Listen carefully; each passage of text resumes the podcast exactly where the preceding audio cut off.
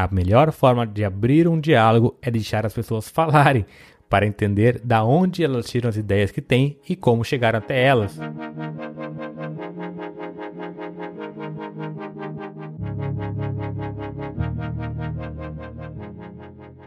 Eu gosto muito do podcast do Jay Chat. Ele fala sobre a vida, o propósito, essas coisas de monge, porque ele foi monge durante três anos. Na verdade, ele ainda é monge, né? Que monge significa um estado mental, é uma forma de viver, uma forma de ver o mundo. É acreditar que tudo é uma só coisa e nós somos essa uma coisa como um todo. Essa é a origem da palavra, a etimologia dela mas a gente trata ele como um ex-monge porque ele não raspa mais a cabeça, não vive isolado do mundo ou usa aquelas roupas lá que a gente considera que são roupas de monge. Só que isso não é ser monge, isso é só cortar o cabelo, é um tipo de roupa e um lugar que se vive, mas isso não é ser monge. Como diz um outro monge, o Satyanata, isso vem de uma confusão que a gente tem, que é uma confundir entre o que é método e o que é métoda. Porque ser monge é justamente atingir esse estado, essa unidade é uma forma de vida. Essa é a meta. Já usar roupas daquele estilo, cortar o cabelo, viver isolado, é um dos métodos para se chegar a ser monge, porque tu pode passar a vida inteira raspando a cabeça, vivendo com aquelas roupas, uh, vivendo isolado no mundo, mas não atingir o estado de monge, viver na tentativa de, na tentativa de se tornar um monge. Bom, isso foi só um parênteses, vamos seguir em frente aqui sobre as Kardashians. Então o Jay Chat ele geralmente fala sozinho no microfone, como eu estou fazendo agora aqui. Só que às vezes ele traz alguns convidados, e alguns convidados bem ilustres e outros que eu não conheço, que também devem ser ilustres, mas eu não conheço. Mas uma dessas convidadas recentes foi uma das irmãs Kardashians, acho que é assim que fala, né? Eu não sei qual delas que é, porque eu, na verdade, não sei muito bem sobre elas. Mas às vezes aparece na televisão, uma coisa assim, né? Quando eu vejo televisão ou na, no Facebook, timeline, sei lá. Mas eu não sei nada, praticamente nada sobre elas. Só que aparentemente muita gente não gosta dela. E a página lá do J-Chat no Instagram, quando ele postou um trechinho do, do áudio, foi bombardeada imediatamente de comentários negativos perguntando coisas tipo: como uma pessoa como você pode trazer uma mulher desse tipo para esse podcast? Como que um monge vai conversar com uma mulher que desperta insegurança em tantas mulheres? E mais várias coisas tipo, não vou nem ouvir esse episódio porque com certeza não vai prestar, com certeza não tem nada nele, não sei o que, coisas desse tipo o tempo todo. E ele ia lá nos primeiros comentários e respondia quase sempre da mesma forma. A melhor forma de abrir um diálogo é deixar as pessoas falarem para entender da onde elas tiram as ideias que têm e como chegaram até elas, e não simplesmente a gente ficar não querendo ouvi-las, né, sem entender somente baseado em uma visão que muitas vezes a gente nem construiu, nunca viu alguma coisa da pessoa para construir essa ideia, mas simplesmente viu uma notícia, uma matéria, alguma coisa e já concluiu alguma forma, já entendeu definitivamente como que essa pessoa é, como que ela funciona, o que que ela faz.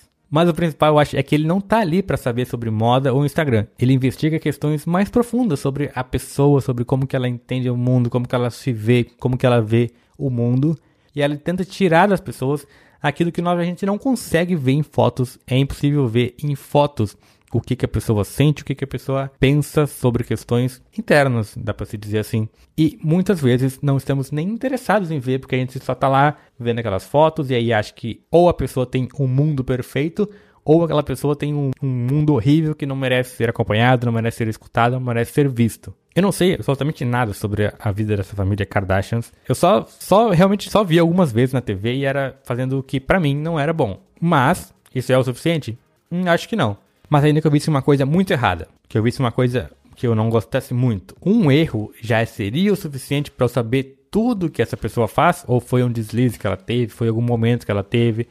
Porque não sei, realmente não sei como que ela é, o que, que ela pensa, o que, que ela faz. Eu não sei nada, não, não sei, não me parece justo julgar a partir de uma única coisa e tomar isso como uma verdade absoluta. Acabou que os haters dominaram lá o, o post dele no Instagram, nas primeiras horas, quando eu tinha visto pela primeira vez a publicação. E aí deixaram. Eu pensei até que não ninguém ia se agradar dessa entrevista, mas agora eu fui lá ver os comentários antes de gravar esse podcast e praticamente só tem gente elogiando ou criticando o conteúdo e não a pessoa.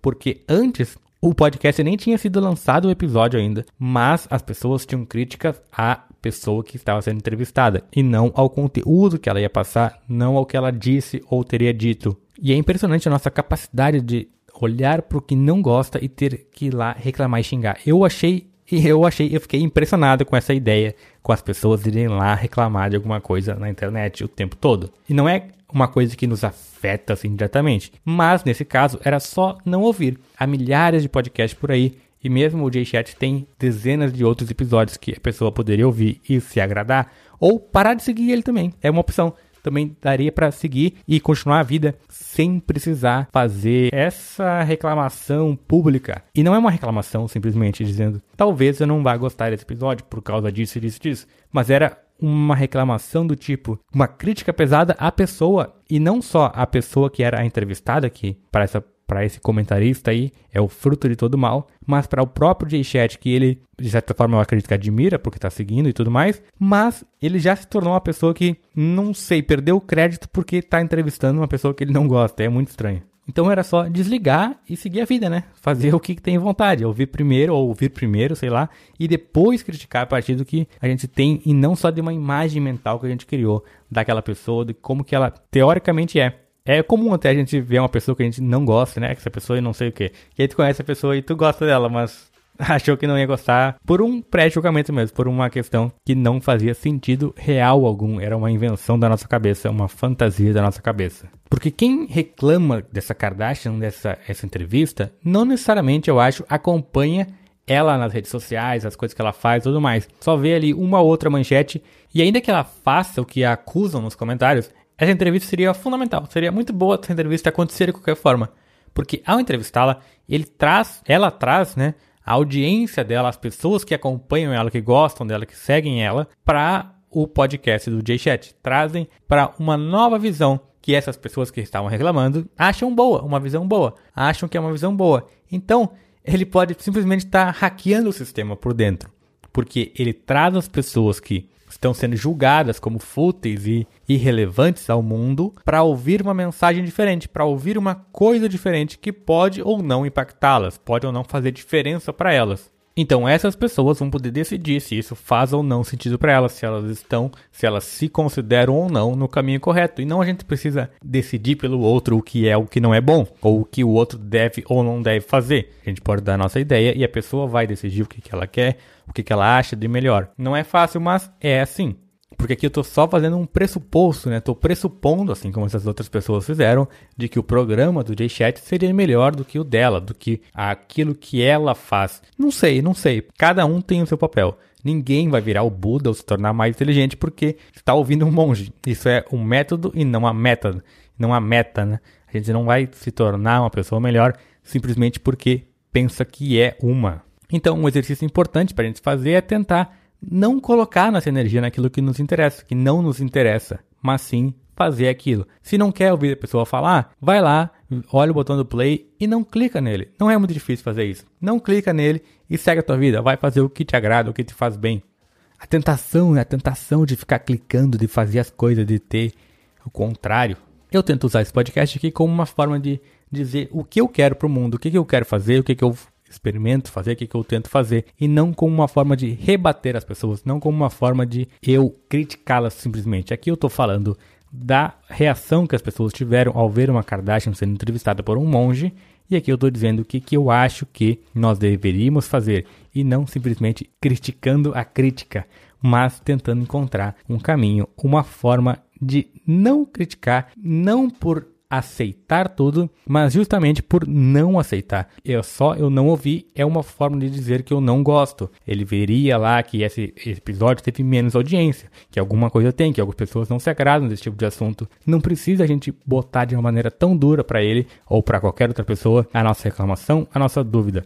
Então, quem sabe a gente pode também ou deixar a pessoa falar, ouvir o que ela tem a dizer e depois pensar a respeito e ao invés de tentar calar essa pessoa antes de qualquer possibilidade, né? Então é isso a reflexão do Fernandão Speck de hoje, a crítica da crítica, a cagação de regra sobre a cagação de regra. Valeu, um abraço na alma, até logo.